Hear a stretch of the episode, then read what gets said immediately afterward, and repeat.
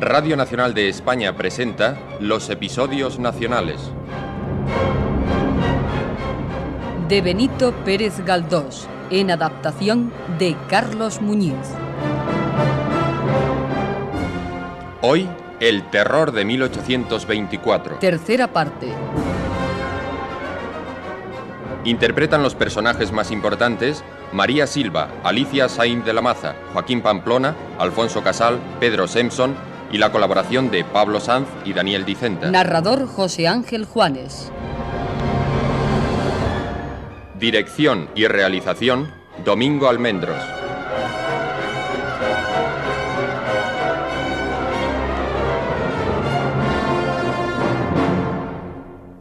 El licenciado Lobo, asesor privado del señor Chaperón, tenía su oficina en el ángulo más oscuro y apartado de la planta baja de la comisión militar. Servíale de escritorio una mesa medio desvencijada que contaba entre sus decrépitas propiedades el Estado. Y el pupitre, el tintero, la estantería, denotaban con honrosa vejez haber acompañado en toda su larga vida a las antiguas covachuelas. Hasta el retrato de Fernando VII que decoraba la pared era el más feo de toda la casa, y comido de polilla, no presentaba a la admiración del espectador más que los ojos y parte del cuerpo. Al día siguiente de la prisión de Sarmiento, y cuando aún no había despachado el licenciado Lobo regular porción de su faena de la mañana, una señora se presentó sin anunciarse en el escondrijo del asesor. Oh, señora, eh, no esperaba usted tan temprano. Hágame el favor de tomar asiento. Doña Genara, su cara es como una rosa con la cual no se ha atrevido la nieve, temiendo que una mirada la derritiera. No vengo a oír sandeces, sino a salir de dudas. Respecto a esa joven que se delató a sí misma, confieso que es el primer caso que he visto desde que tengo esta nobilísima pluma en la mano. Ya veo que continúa interesándose por ella. Mucho, muchísimo. Anoche tuve una pesadilla. No es la primera vez que me pasa. ¿Creerá usted que sueño que soy verdugo y que la estoy ahorcando? Eso es muy gracioso. ¿La conoce usted hace tiempo? ¿De qué procede ese interés tan vivo? Ella no demuestra tenerle a usted mucho afecto. Ya recordará cómo declaró haberle entregado una de las cartas. Sin duda quería perderla a usted. Soledad Gil de la Cuadra me aborrece. Se nota, sí, porque lo de la carta es una calumnia. No, no, no es una calumnia, no. Recibí una carta. Pero Chaperón me ha dicho que no seré molestada por ello. Mostraré la carta si es preciso. No contiene nada que trascienda a conspirar. En cuanto a esa mujer. Basta que usted se interese por ella para que don Francisco sea benigno. Para él eh, no hay más Dios que Calomarde. Y como usted tiene felizmente todo el favor de nuestro querido ministro y también el de Quesada. Oh, también era amigo mío don Víctor Saed y me prendió, como usted sabe, en Cádiz. En estos tiempos no hay que fiarse de las amistades. Cierto que no hay que fiarse, señora mía. De todas formas, usted siempre conseguirá lo que se proponga. ¿Y su interés por esa joven es cuestión de gratitud? Es cuestión de conciencia. ¿Debe usted favores a esa desgraciada? No. Es que me he portado mal con ella, señor Lobo. Pero no, no soy tan mala como yo misma creo. Tengo genio arrebatado y soy capaz en un momento dado hasta de coger un puñal. En fin, no siempre es posible reparar el mal que se ha causado. Ahora se me presenta una ocasión de hacer un bien y he de hacerlo. Quiero sacar de la prisión a esa joven. El señor don Francisco. No me fío yo del señor don Francisco. Es demasiado amigo de mi esposo para que yo haga caso de sus palabrejas corteses. Pero usted puede arreglarlo fácilmente. ¿Cómo? Componiendo la causa de modo que aparezca el arreo tan inocente de conspiración como los ángeles del cielo. Aunque no sé yo si Chaperón y Carlo Marde podrán convencerse de que los ángeles no conspiran. Em, ¿La causa, señora? Sí, componer la causa, hombre de Dios. Ponerlo blanco negro y lo negro blanco. Pero, doña Genara, si aquí no hay causas, ni jurisprudencia, ni ley, ni sentencia, ni testimonio, ni pruebas, eh, ni nada más que el capricho de la comisión militar y de la superintendencia, sometidas a su vez al capricho más bárbaro aún de los voluntarios realistas. Si yo escribo, es porque me pagan para ello. Pero lo cierto es que si todos estos legajos se escribieran en griego sería lo mismo. Nadie los lee. En este caso, emprenderemos la conquista de Chaperón. Tenga usted de su parte a Calomar de Yaquesada y échese a dormir, señora. Dicen que apretarán mucho la cuerda y que no perdonarán a nadie. El gobierno necesita ahora más que nunca demostrar gran celo para perseguir a los liberales. Los voluntarios realistas eh, le acusan de que ahorca poca gente. ¡Qué horror! Si el gobierno quiere ganar prestigio, tendrá que ahorcar a mansalva. Oh, calle Lobo, por Dios. ¿Y esa pobre joven? No le favorece ser conspiradora. Por cierto, anoche me trajeron al que figura como cómplice suyo. ¿Quién? ¿Sarmiento? Es un pobre tonto a quien la comisión no puede considerar como reo. Calma, doña Genara, entiéndame. Puesto que la señora quiere que yo dé unos cuantos toques a la causa, se hará. Y puede resultar que el culpable de todo es Sarmiento y que la joven jamás ha roto un plato. Buena idea. Si ese infeliz estuviese en su claro juicio, si tuviera responsabilidad. ¿Pero usted cree que el bruto de Chaperón se tragará el anzuelo? Señora, yo le aseguro a usted que no come cebada por no dar que decir. Y puesto que tanto ha hecho usted por mí, procuraré que se cumplan sus deseos. Estoy segura de que lo conseguirá, amigo Lobo. En estos tiempos, señora, ¿quién es el guapo que puede dar una seguridad? ¿No ve usted que todo está sujeto al capricho de los cafres como Chaperón? El señor presidente. Con su permiso, señora. Ya está ahí ese Judas Iscariote. Tengo que ir al despacho.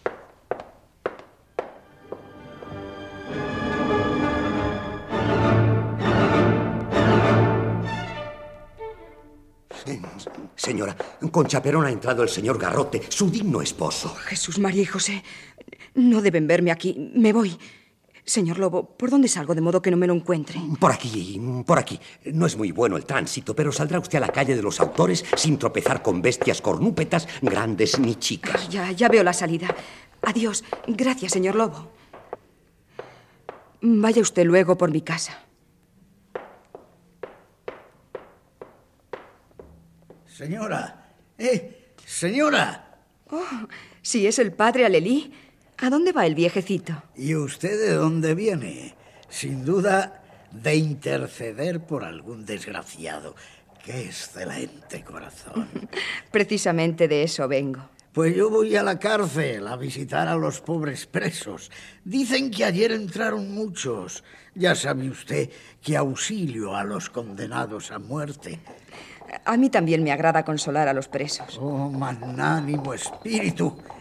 Señora, no camine tan deprisa que no puedo seguirla. Estoy tan gotoso que cada vez que auxilio a uno de esos infelices, me parece que veo en él a un compañero de viaje. Gracias, gracias.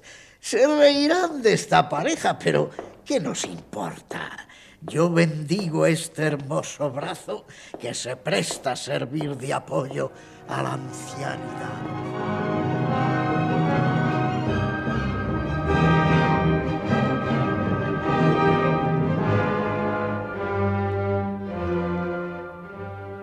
Chaperón entró en su despacho con las manos a la espalda, los ojos fijos en el suelo y el ceño fruncido. Detrás de él entraron el coronel Garrote y el capitán de voluntarios realistas Francisco Romo, ambos de uniforme. En el despacho aguardaba, perezosamente recostado en un sofá de paja, el diestro cortesano de 1815, Bragas de Pipaón. No volverá a pasar. Yo juro que no volverá a pasar. Valiente pago el que se da a los que sirven al trono con lealtad. Y todavía le parece a Calomarde que no hago bastante, que dejo vivir y respirar demasiado a los liberales. Habráse visto injusticia semejante. Esta misma noche le diré a Su Majestad que ponga otro en mi puesto. No consiento que nadie me llame zanguanzo. Usted me conoce, Garrote. No hay que tomarlo tan por la tremenda. Si el ministro y el rey se quejan de usted, me parece injusto. Pero si se quejan de la organización que se ha dado a la comisión militar, me parece que están acertados. ¿No es así, amigo Romo? Cierto, cierto. Pues no lo entiendo. Como no se explique... Es muy sencillo. Las comisiones están organizadas de tal modo que aquí se eternizan las causas. Para que esto marchara bien, sería preciso que los procedimientos fueran más ejecutivos, enteramente militares. Entonces sí que se acabarían pronto las conspiraciones. No aparecería un solo conspirador ni buscándole con lupa. Lo que dice el amigo Garrote no tiene vuelta de hoja. Nosotros, los voluntarios realistas, hemos salvado al rey. Somos el sostén del trono, las columnas de la fe católica. Pues bien, los liberales nos insultan y no se les castiga. Bueno, quiero decir que no se les castiga como merecen. Y no lo digo yo solo, no.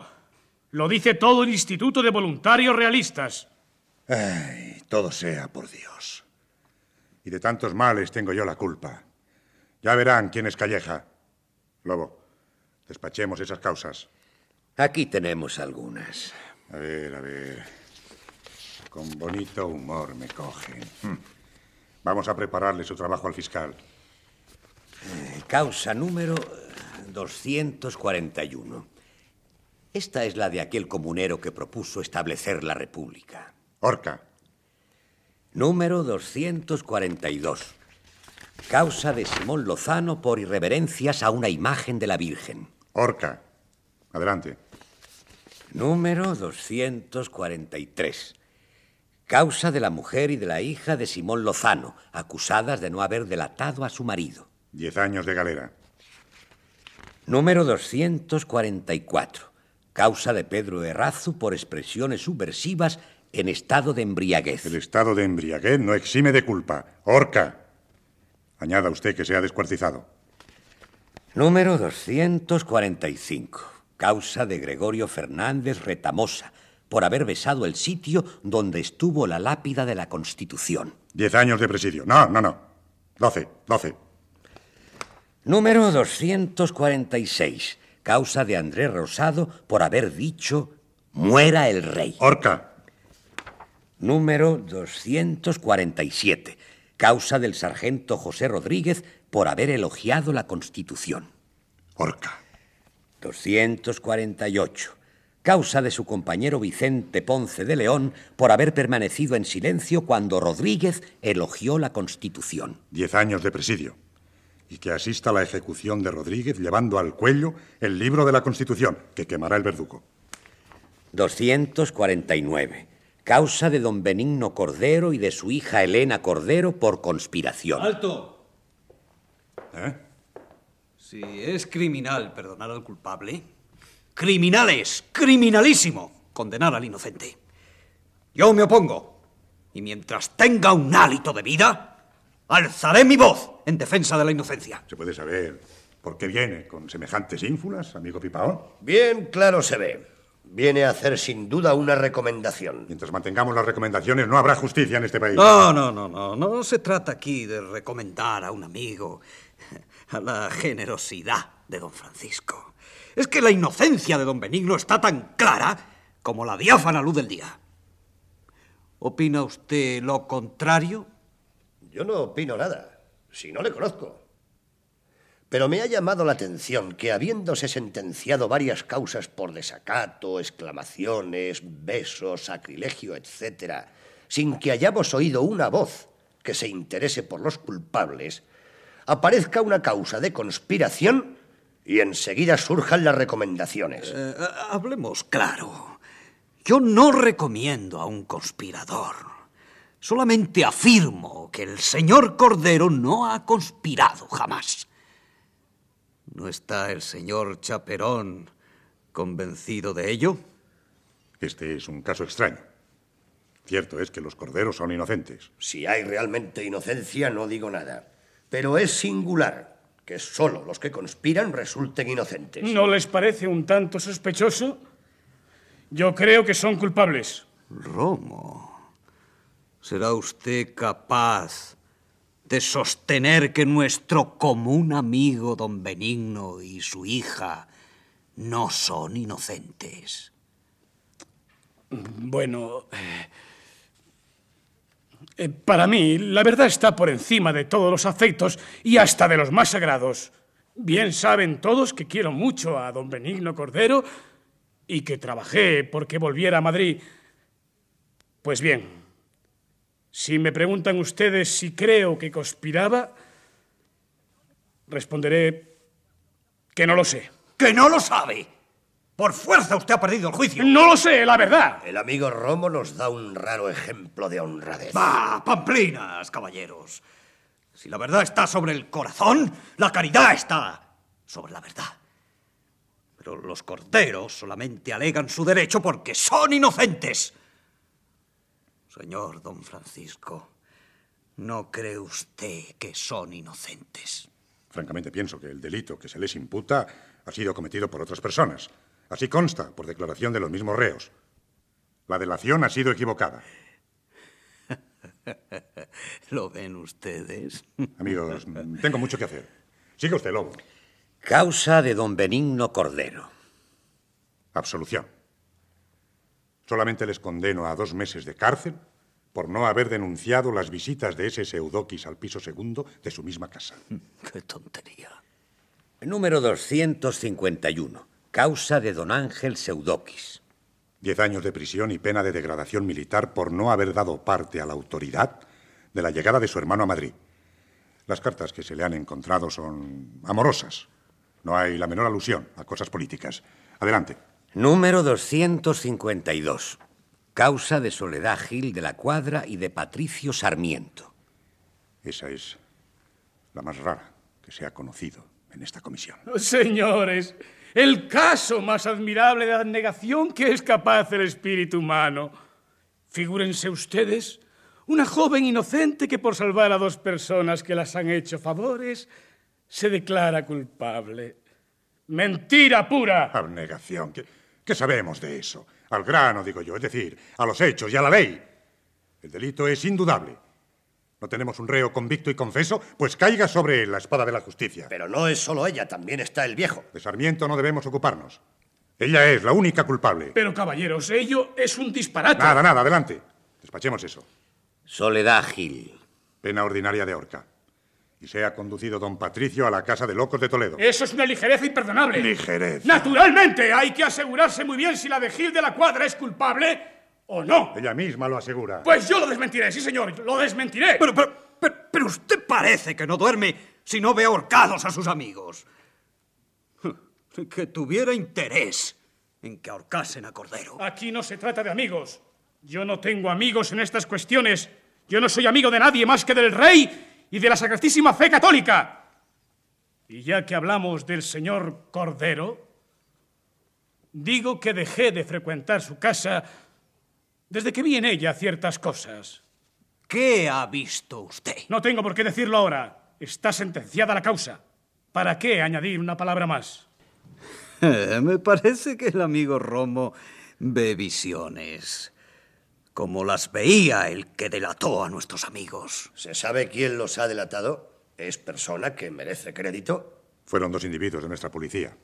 Generalmente obran por indicaciones de personas afectas a su majestad. La delación de Cordero ha sido una farsa. Para que se vea si la delación de Cordero es una farsa, sepan ustedes que la hice yo. A ver quién es el guapo que me desmiente. No se decida nada sobre esas dos causas. Queden para otro día.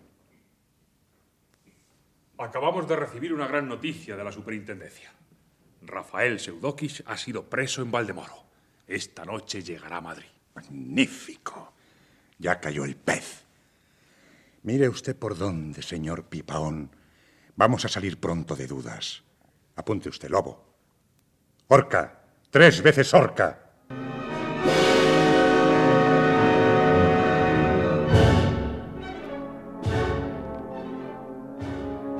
Mucho le hicieron padecer al presidente de la comisión en aquellos días.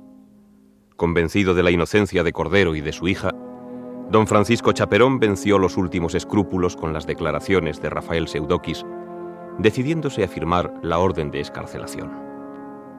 Pero aquí comenzaron sus problemas, porque el mismo día en que dictó la escarcelación, fue objeto de vejaciones y desaires de sus amigos los voluntarios realistas. Recibió anónimos amenazadores y supo que en el cuerpo de guardia habían pintado los voluntarios su imagen pendiente de la horca. ¿Pero aún quieren más carne muerta esos cuervos? ¿También quieren al imbécil? Señor Lobo, a ver esa causa. Voy al punto, Excelencia.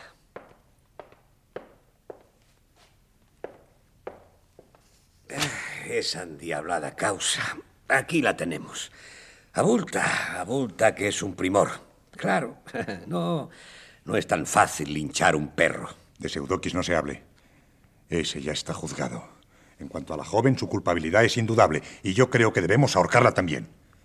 ¿Qué le parece a usted, licenciado de todos los demonios? ¿Quiere vuecencia que le hable como jurisconsulto o como amigo? Como le dé la gana, con tal de que hable claro. Como asesor, opino. Señor don Francisco, haga usted lo que más le acomode. Ahora, si me consulta vuecencia como amigo, ¿quiere que le hable con claridad y confianza? Sí. Pues en confianza. Si la comisión ahorca a esa madamita, me parece que hace una gran barbaridad. ¿Por qué? Porque es inocente. ¿Inocente? Sí, y lo pruebo. Lo prueba, lo prueba. Lo que usted probará será el aguardiente si se lo dan, ¿eh? Grandísimo borracho. Escriba usted, escriba usted mi fallo. Escribiremos, excelentísimo señor.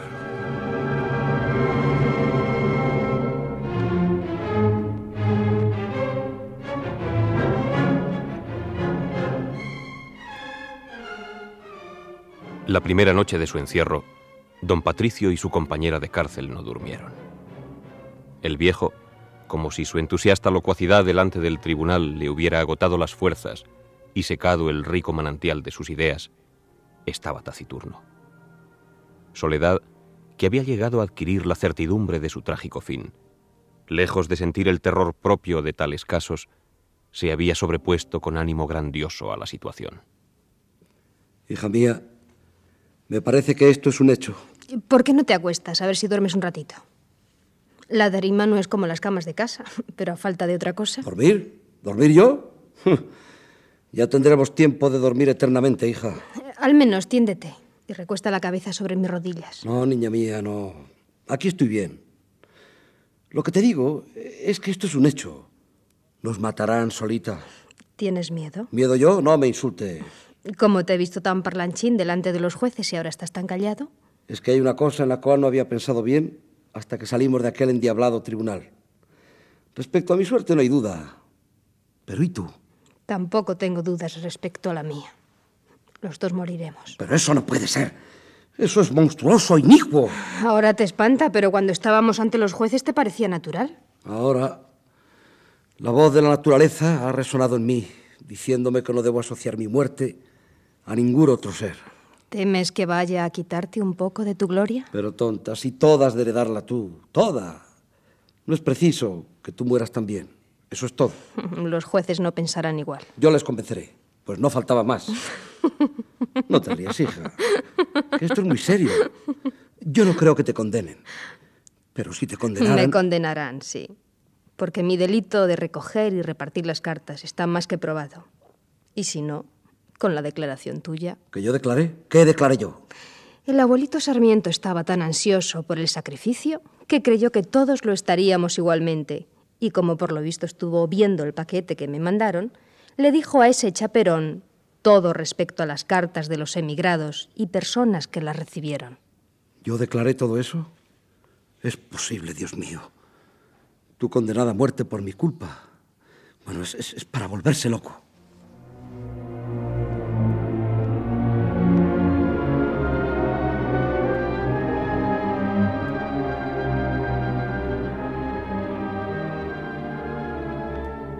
El 1 de septiembre fue a visitar a los dos presos el padre Alelí. Acostumbraba el buen sacerdote hacer esas visitas a los presos para consolarles u oírles en confesión. Pero, ¿dónde están ustedes? Apenas se ve nada en este cuarto. Vamos, siéntese usted, padre. Es usted, Soledad. Eh, debo decirle algo que la consolará mucho. Hay una dama que se interesa por usted. Está fuera porque no la han dejado entrar. ¿Y el ancianito? ¿Dónde está? ¿Quieres dejarnos en paz, endiablado frailón? Jesús, María y José. Verdaderamente, esta no es casa de orates. Todo sea por Dios. Abuelito Sarmiento, no es propio de persona cortés y bien educada como tú el tratar así a un sacerdote. Que se vaya de aquí, que nos deje solos. ¿Qué busca aquí ese fraile? Ave María Purísima. Si al menos nos trajera buenas noticias. Buenas las traigo para usted. A ver, a ver. Usted será absuelto libremente. Maldita sea la boca que lo dice. Esa es la peor noticia que podían darme. Y en cuanto a usted solita, eh, no quiero dar esperanzas que no han de verse realizadas, pero Genara, esa bondadosa señora, está desesperada por no haber podido conseguir cosa alguna en pro de usted.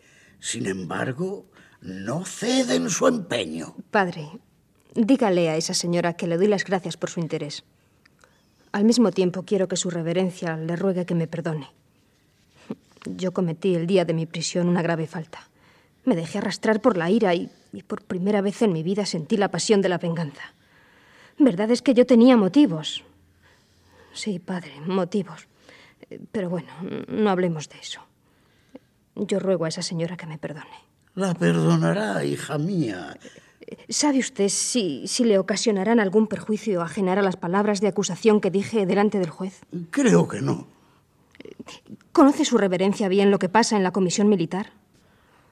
Dios mío, estoy ansiosa por saber si el señor Cordero y su hija han sido puestos en libertad. Desde ayer, hija. Desde ayer están en su casa tan contentos. Gracias, Dios mío. Es lo que yo quería. Bien, ahora, padre, quiero hacer confesión general. A, a punto estamos. Ave María Purísima. Sin pecado concebido.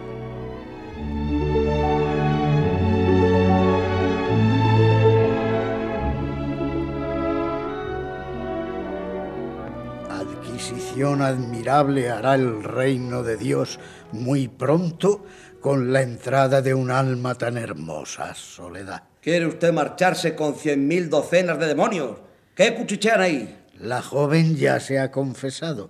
Eh, ¿Quiere usted hacer lo mismo? No diga estupideces. Confesar yo. Yo que soy un volcán de rabia. Repito que no hay Dios. No, no hay Dios. Todo es mentira. Denme un cuchillo porque quiero matarme. Me avergüenzo de vivir. Desgraciado.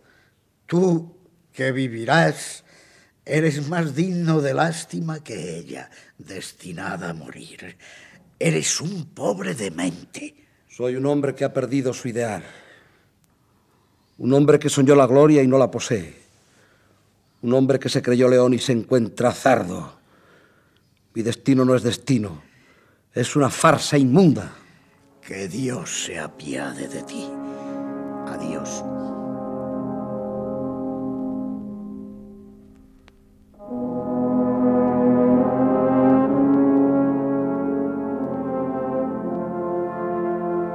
Don Francisco Chaperón, a pesar de haber procedido conforme a lo que en él hacía las veces de conciencia, continuaba de endiablado humor.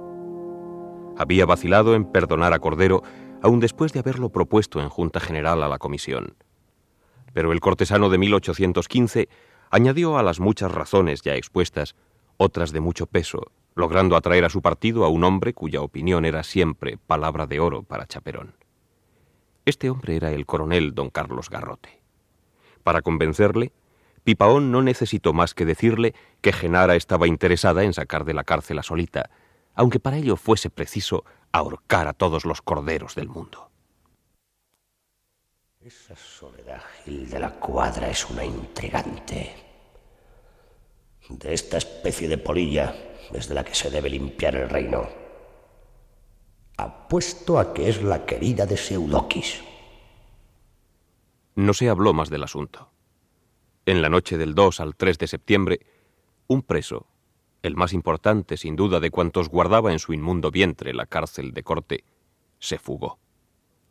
Era Seudoquis. Don Francisco se encerró con Lobo a la hora del despacho. Estaba furioso. Está corriente la causa de esa. Es preciso presentarla sin pérdida de tiempo al tribunal. Ahora mismo la remataré, excelentísimo señor. Me gusta su calma, licenciado. Por lo visto tengo que ocuparme de todo. No sirven ustedes para nada. Tendré que llamar al primer asno que pase por la calle para encomendarle todo el trabajo de esta secretaría. Buenas tardes, amigo Chaperón. Otra vez aquí, señora. Insistiré hasta lograr que acabe este engorroso asunto. Por centésima vez le digo, doña Genara, que no puede ser. No están las cosas como para perdonar a nadie. Seudoquis escapado, los Cordero en libertad, la comisión desacreditada. Señora, señora, usted me toma por un dominguillo. Cualquiera que le viese creería que estoy en presencia del mismo soberano absoluto de estos reinos. Señor Chaperón, ¿por quién se ha tomado? Señora, usted puede tomarme por quien quiera, pero esta vez no pienso ceder. Ya comprendo la intriga. Me trae una cartita de Calomarde. Calomarde no ha querido darme carta de recomendación. Lo suponía. Estuvimos hablando anoche. Quedamos en la necesidad de apretar los tornillos, de apretar mucho los tornillos. Calomarde y usted pueden apretar los tornillos que quieran, pero en las cosas públicas no harán sino lo que se les mande. Señora, permítame usted que no haga caso de sus bromitas. Tenemos mucho que hacer, pero... ¿Pero qué es eso? Entonces, ¿esa carta que trae? ¿De quién diablos es? Tómela y lea. Del señor conde de Balazote, gentilhombre de su majestad. ¿Y qué tengo yo que ver con ese señor? Lea usted y lo sabrá.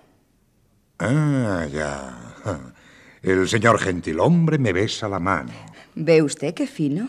Y me hace saber que su majestad me ordena presentarme inmediatamente en palacio. Para hablar con su majestad. Mi sombrero. ¿Dónde está mi sombrero? Señora, usted dispense. Lobo, Lobo, aguárdeme usted. Claro, claro que le aguardaré. Cielo santo, ¿qué, qué querrá de mí su majestad? Y yo sin recordar que la corte había venido ayer de la granja para trasladarse a Aranjuez. Adiós, adiós, adiós, vuelvo enseguida.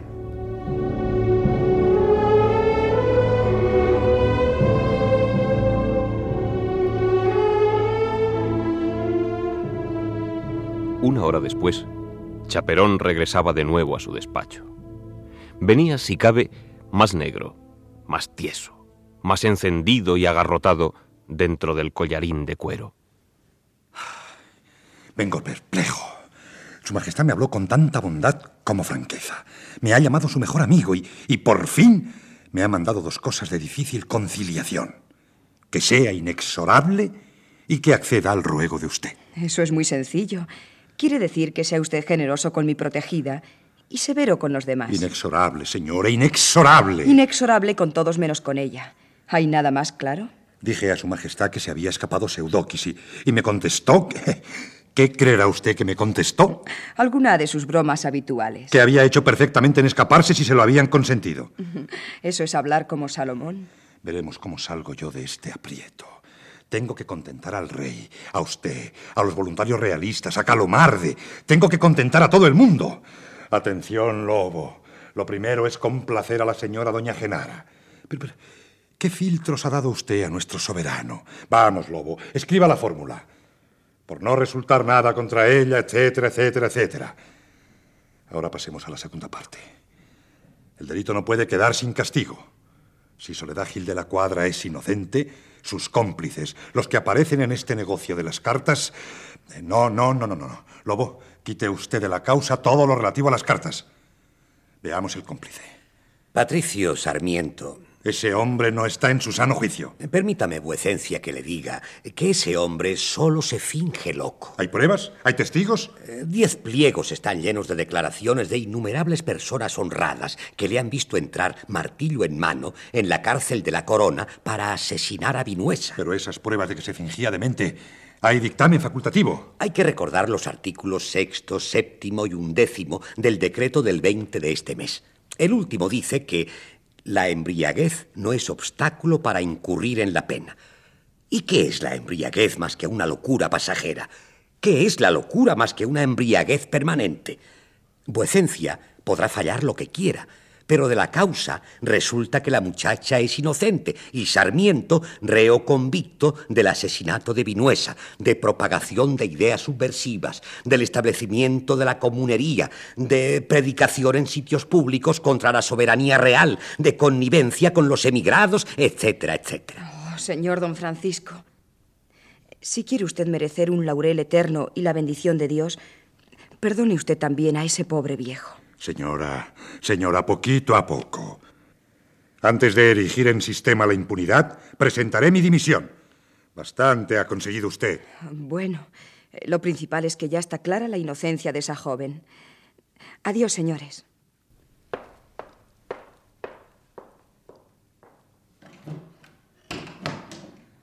Arrégleme usted eso inmediatamente. Extienda la sentencia y llévela al comandante fiscal para que la firme. Hoy mismo se presentará al tribunal. Quesada me ha recomendado hoy la mayor celeridad en el despacho y ejecución de las sentencias. Veremos cómo lo toma la comisión. Yo tengo mis dudas en este asunto, pero todo antes que la impunidad.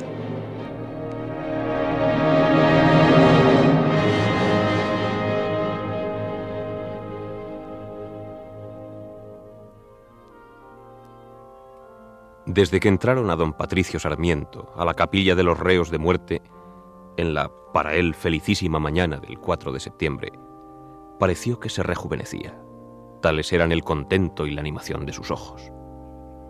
Soledad, a quien permitieron acompañarle todo el tiempo, se hallaba en estado de viva consternación, de tal modo que ella parecía la condenada y él el absuelto. Querida hija mía, no desmayes, no muestres dolor, porque soy digno de envidia, no de lástima.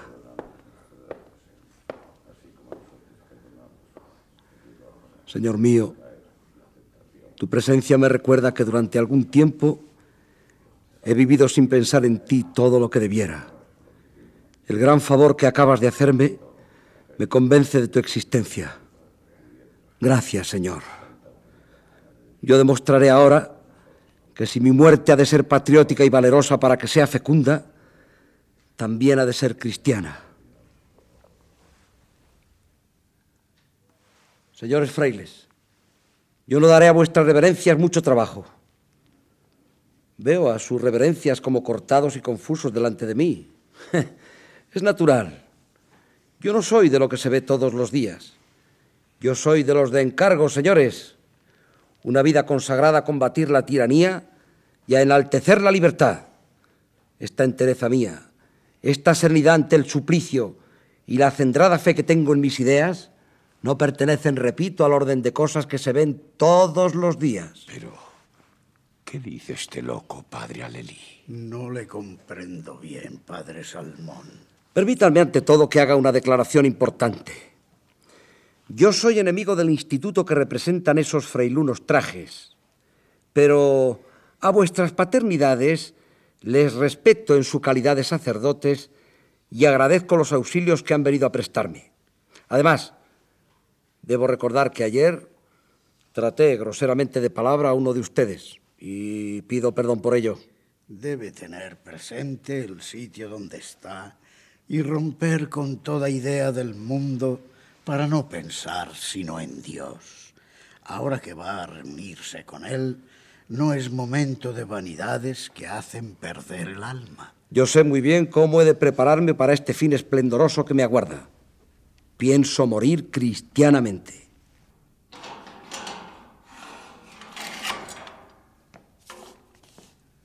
A la paz del Señor. Hermano, venimos a servirle la comida. ¿Cuándo quiere usted comer? Díganos usted si tiene preferencia por algún plato en especial y nosotros se lo traeremos. Eh, sí, aunque sea el más costoso. No soy glotón. Tráiganme lo que quieran, pero que sea pronto porque empiezo a sentir apetito. ¿Y ustedes? ¿Por qué ponen esa cara? Aquí no quiero gimoteos. Si han venido para eso ya pueden marcharse, porque hoy no es un día de dolor, sino de alegría y triunfo. Querido hermano en Cristo, la celestial Jerusalén abre sus puertas para ti. Vas a entrar en la morada de los justos. Ánimo, más padeció el Redentor del mundo por nosotros. Queridos hermanos en Cristo, agradezco mucho sus consuelos, pero he de advertirles que no los necesito. Me gusta verles a todos aquí. Así podrán decir a la posteridad cómo estaba Patricio Sarmiento en la capilla y la grandeza de la idea por la cual dio su sangre.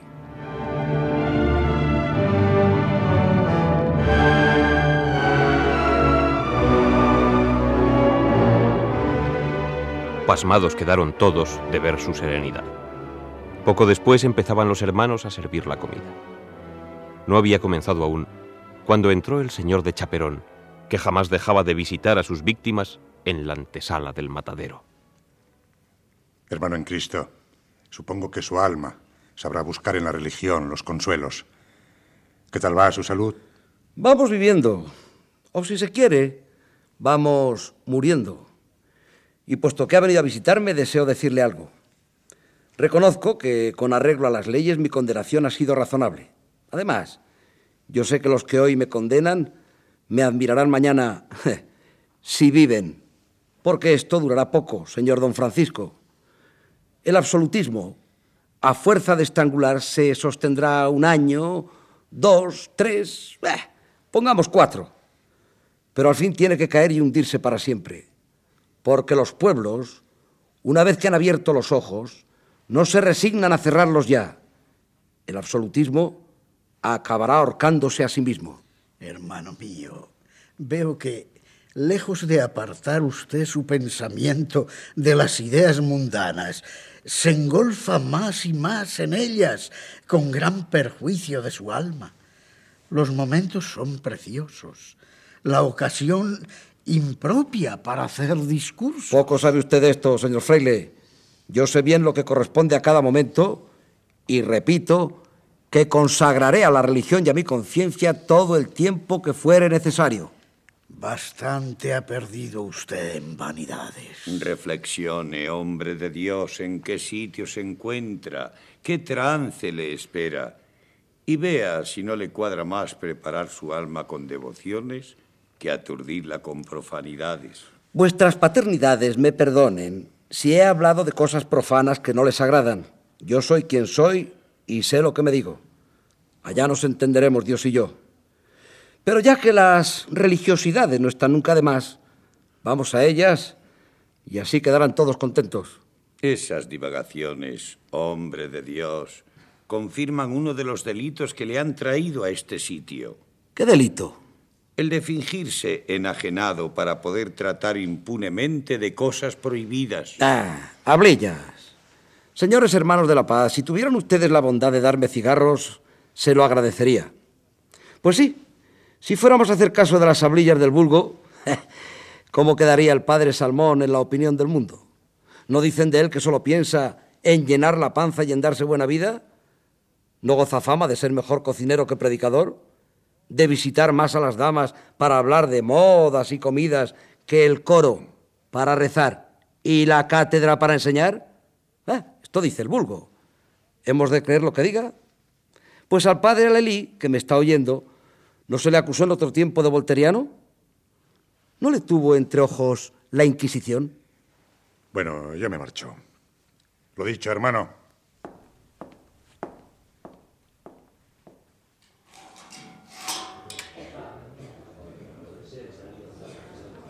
¿Qué? ¿Qué dice ese loco, don Francisco? ¿Loco? Tan loco es él como yo. No es sino un grandísimo bribón que aún persiste en su plan de fingirse demente por ver si consigue el indulto. Ese vergante tiene muchísimo talento. Ya quisieran más de cuatro. Al pobre Salmón le ha puesto de hoja de perejil. Y Alelino ha salido tampoco muy bien librado de manos de ese licenciado vidriera. Es graciosísimo. Véanle ustedes. Durante la noche arreció el nublado de visitantes, sin que su curiosidad inoportuna causara molestia al reo. Antes bien, los recibía éste como un soberano a su corte. Situado en pie frente al altar, íbales saludando uno por uno, con ligeros arqueos de la espina dorsal y una sonrisa protectora cuya intensidad de expresión aumentaba o disminuía según la importancia del personaje. Todos salían haciéndose lenguas de la serenidad del reo y en la sala vestíbulo inmediata al cuerpo de guardia oíase un cuchicheo semejante al que suena en el atrio de una iglesia en noches de novena o miserere. Ánimo, eh, ánimo, señor Sarmiento, y encomiéndese a su divina majestad para que le dé una buena muerte y franca entrada en la morada celestial. Adiós, hermano mío. Como mayordomo que soy de la Hermandad de las Ánimas, le tendré presente para que no le falten sufragios. Adiós. Eh, procure usted serenarse. Medite mucho en las cosas religiosas. La religión. La dulce religión. ¿Qué sería de nosotros sin la religión? Beca, un abrazo.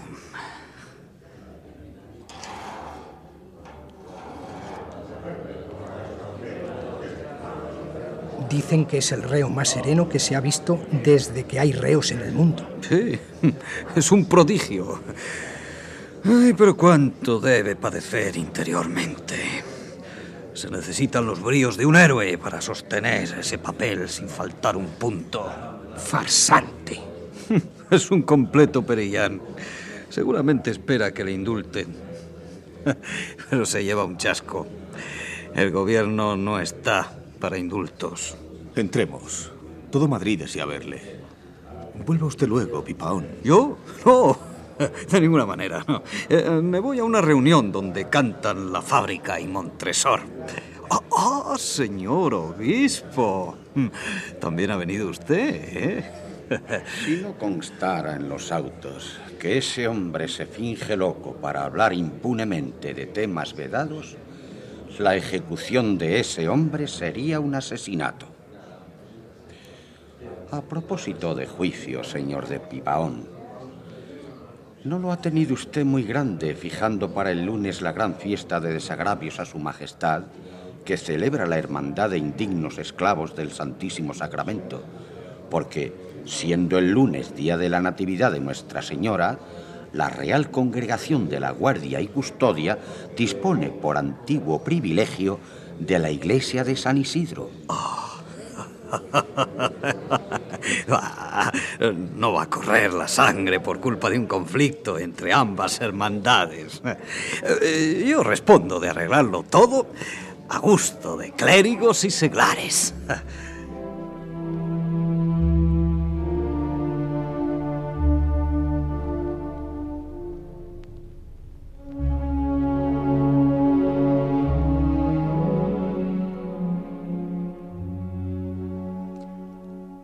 Abuelo querido, estoy muerta de pena porque tu conducta no ha sido propia de un buen cristiano. Adorada hija, si es propia de un filósofo, lo será de un cristiano, porque las dos facetas se dan en mí simultáneamente.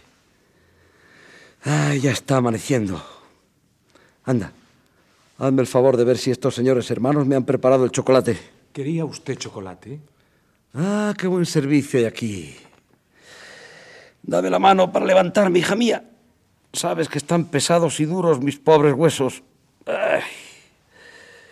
Dentro de unas horas, a las diez, nos separaremos para siempre. Dios me ha dado la dicha de tenerte a mi lado, para que mi espíritu se confortase antes de dejar el mundo. Te aseguro que gozarás de la dicha eterna por tu cristiana acción. Ahora bien, hablando de cosas más terrestres, te diré que es mi deseo que partas enseguida para Inglaterra a ponerte bajo el amparo de ese hombre generoso que ha sido tu protector y hermano. Conozco a Salvador Monsalud y sé que su corazón está lleno de bondades. Como me intereso también por él, declaro ante ti que ese joven debe tomarte por esposa. Tengo la seguridad de que él lo comprenderá así. Si no lo comprendiese, dile que yo se lo mando, que es mi última voluntad. Y ahora quiero encargarte de una cosa terrestre. Que des a los historiadores unos apuntes que tengo en tu casa de los principales datos de mi vida, tales como el día de mi nacimiento, el de mi bautismo, el de mi confirmación, el de mi boda con refugio, el del feliz nacimiento de Lucas, el de mi entrada en la enseñanza y otros. Bueno, son datos valiosos para evitar errores que darían ocasión a desagradables polémicas.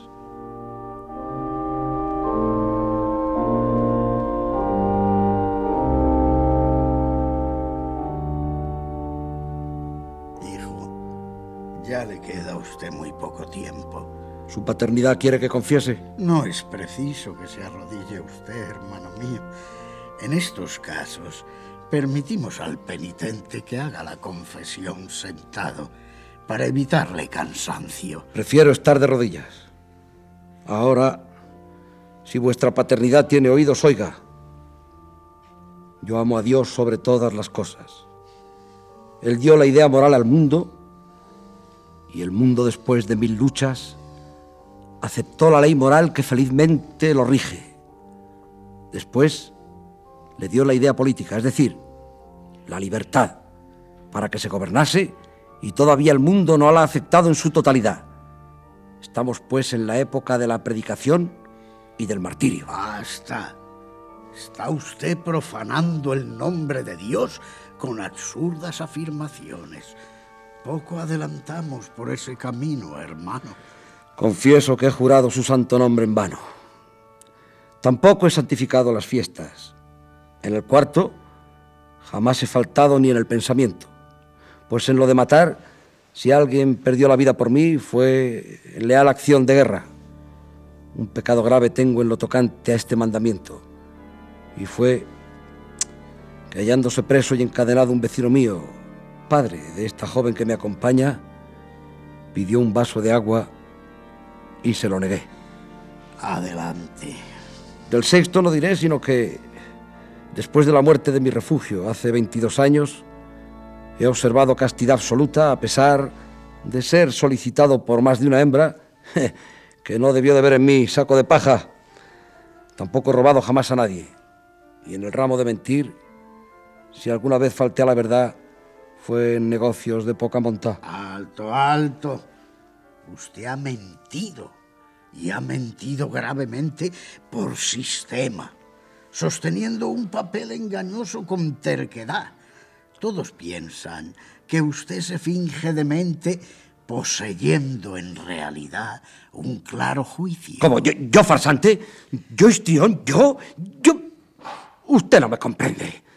Vaya usted a confesar colegiales, señor padre Alelí. Me confesaré solo. Señor, tú que me conoces, no necesitas oír de mi boca lo que siente mi corazón.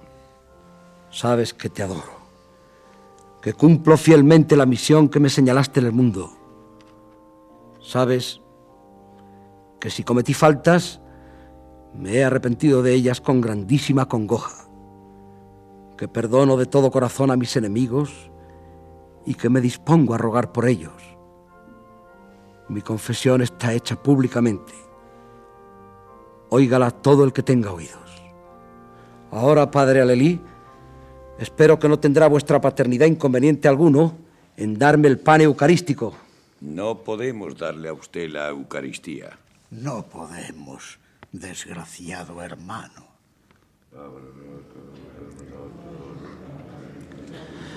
Ah, ya es de día. ¿Cuántas horas faltan? No cuente usted las horas. ¿Qué valen dos ni tres horas comparadas con la eternidad? ¿Pero qué voces son esas? Parece un canto desacorde, un graznido de pájaros llorones. Hoy celebramos en Santa Cruz misa solemne para implorar los divinos auxilios en la última hora del pobre condenado a muerte. Ya sabe que nuestro Padre Pío VII ha concedido indulgencia plenaria a todos nosotros y a los fieles que asistan a esa misa y hagan oración por la concordia de los príncipes cristianos y extirpación de las herejías y exaltación de la fe católica. Ah, de modo que en esa misa se hace oración por todo menos por mí. No, hermano Hmm. mío, no. También se hace la recomendación del alma del reo. Luego siguen las jaculatorias de agonía y se cantará el Ne Recorderis.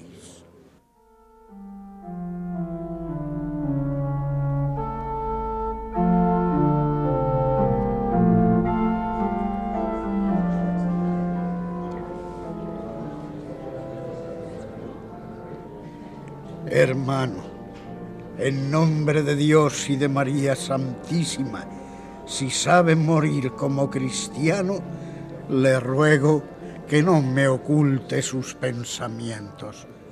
¿Es ya la hora de mi muerte? Calma, calma. Aún no es tiempo. Siéntese usted. Ya están aquí las tropas de Pilatos. Hermano, una palabra sola de amor y temor de Dios. Una palabra y basta. Cristiano católico soy. He deseado recibir la Eucaristía y si no la recibí, ha sido porque no han querido dármela. ¿Qué más quieren de mí? Cayo Graco, Armodio y Aristógitón, Bruto, héroes inmortales, pronto seré con vosotros. Y tú, Lucas, hijo mío, que estás en las filas de la celestial infantería, avanza al encuentro de tu dichoso padre.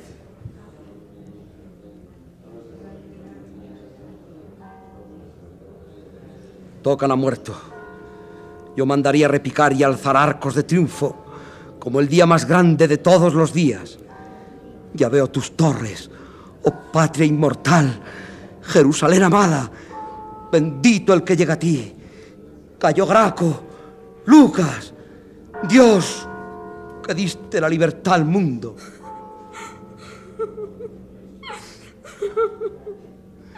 Venga esa túnica negra y el gorro también. Hija mía, ven a abrazar por última vez a tu viejecito bobo. ¿A qué vienen esos lloros? Hija de mi alma, nos veremos en la gloria, a donde yo he tenido la suerte de ir antes que tú. De mi imperecedera fama en el mundo, tú sola, tú serás única heredera, porque me asististe y amparaste en mis últimos días.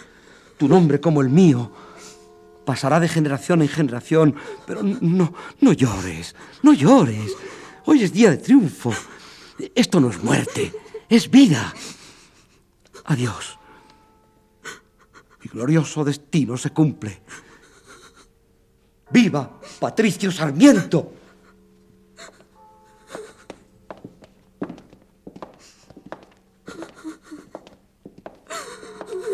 Aquí tiene este crucifijo. Tome también una estampa de la Virgen.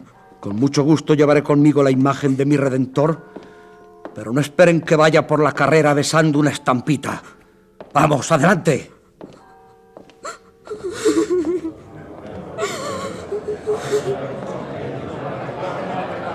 Ahí está. Ahí está mi trono. Un paso más y entraré en la eternidad. Hermano, ves el crucifijo. Muero por la libertad como cristiano católico. Oh Dios a quien he servido, acógeme en tu seno.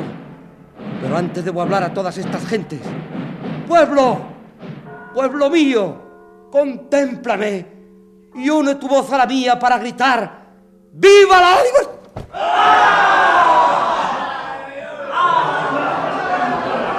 Misericordia, Señor. Desgraciado, sube al limbo.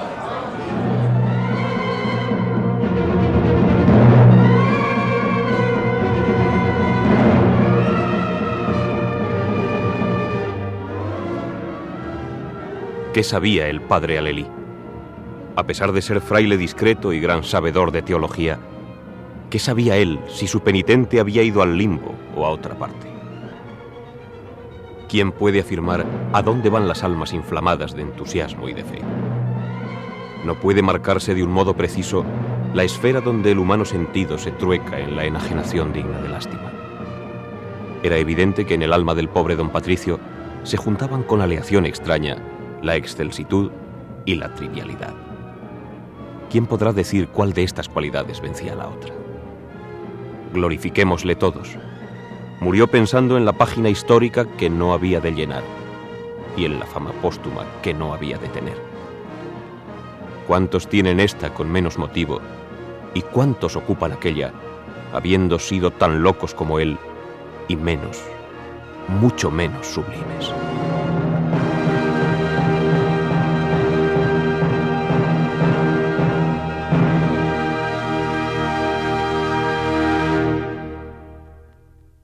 Acabamos de ofrecerles la tercera parte de El terror de 1824, de los episodios nacionales de Benito Pérez Galdós en adaptación de Carlos Muñiz. ¿Han sido sus intérpretes? María Silva en Genara, Joaquín Pamplona, Patricio Sarmiento, Alicia Sainz de la Maza, Soledad, Alfonso Casal, Pipaón, Pedro Simpson, el licenciado Lobo, Mario Abad, Romo, Marcial Gómez, Padre Alelí, Roberto Cruz Cousillas, Padre Salmón, y Ángel Seriñán en El Obispo.